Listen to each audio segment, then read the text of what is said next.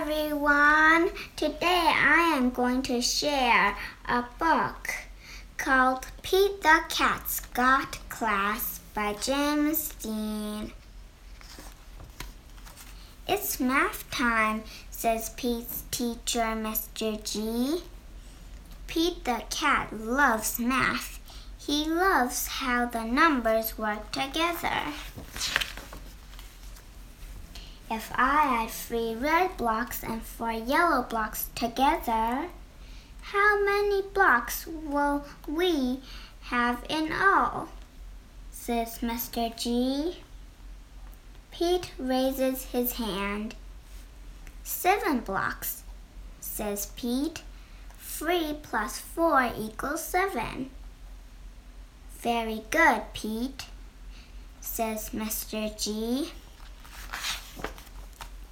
Mr. G asks the class a subtraction question.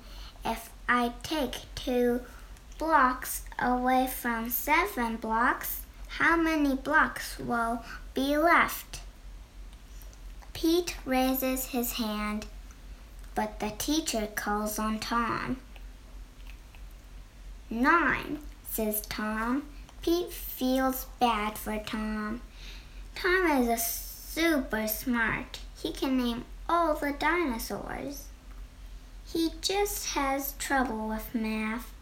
Pete has an idea. He will help Tom become awesome at math. Helping is cool. On the bus home from school, Pete sits next to Tom. Do you want to come over to play? Tom asks. I got some cool new race cars for my birthday. Awesome, says Pete. We can do our math homework and then we can race the cars. I hate math, says Tom. You don't hate math? Pete tells Tom. You just don't love it yet. Pete sets up some blocks. If I add five blue blocks and three orange blocks together, how many blocks will I have in all? This is boring, says Tom. Can't we play with our race with my race cars? This gives Pete a great idea. Sure we can, he says.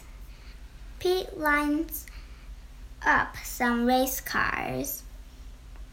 If five red cars are going to the racetrack and five yellow cars are going to the car wash. How many cars are on the road? he asks. Easy, says Tom. Ten cars like a traffic jam. Now, what if two of the cars stayed home? Pete says. How many cars would be left? Hmm, says Tom, studying the lineup.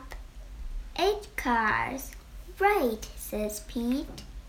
See? I told you math that math is awesome. Pete quizzed Tom on one math problem after the next. Four cards minus one, three, says Tom. Eight cards plus seven, says Pete. Fifteen, says Tom. I can't believe it. I'm doing math and I'm loving it. Pete and Tom do their homework. Let me know if you need my help, says Pete. Thanks, says Tom, but I know what I'm doing now. The next day, Pete hands in his math homework. Tom does too. After lunch, the teacher passes back their assignment. Pete and Tom each got one wrong. I like to see you too after class, Mr. G says. You both know not to copy someone else's homework, says Mr. G. We didn't copy, says Pete. You both got the exact same answer wrong, Mr. G tells them. How can we prove, prove that we got the answers on our own, says Tom. I know, Pete tells him. Bring your race cars to school tomorrow. Why? Tom asks. You'll see, says Tom, says Pete with a smile.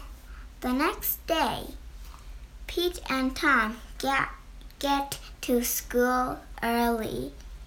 What are all the race cars for?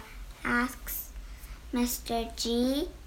To show you how Tom got to be so good at math, says Pete. Give Tom a math problem, Pete says. Any math problem. I'll get it right, says Tom, without Pete's help. Mr. G gives Tom one math problem after the other, and Tom used the race cars to get all the answers right. Wow, says Mr. G, I am impressed. Pete helped me by making math fun, Tom says. I think that's something we can all learn from Pete, Mr. G says. Take it from Pete. Math is neat.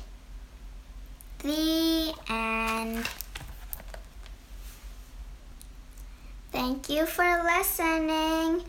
Hope you will like this story. Bye.